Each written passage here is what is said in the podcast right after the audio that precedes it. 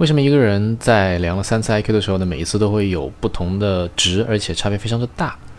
那么作者 K.O 呢是列举到说，其实呢，IQ 这个东西对于整个人口的这样的一个层面来说是具有一些参考意义的，但是呢，对于每一个个体来说，它并不是绝对的象征着你的一些智商的所谓的好或者坏、高或者低。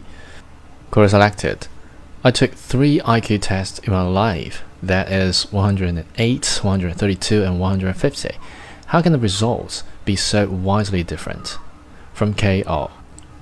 When I was a small child, I supposedly got the lowest score the tester had ever seen on one type of IQ test, followed by the highest score they had ever seen on a different type.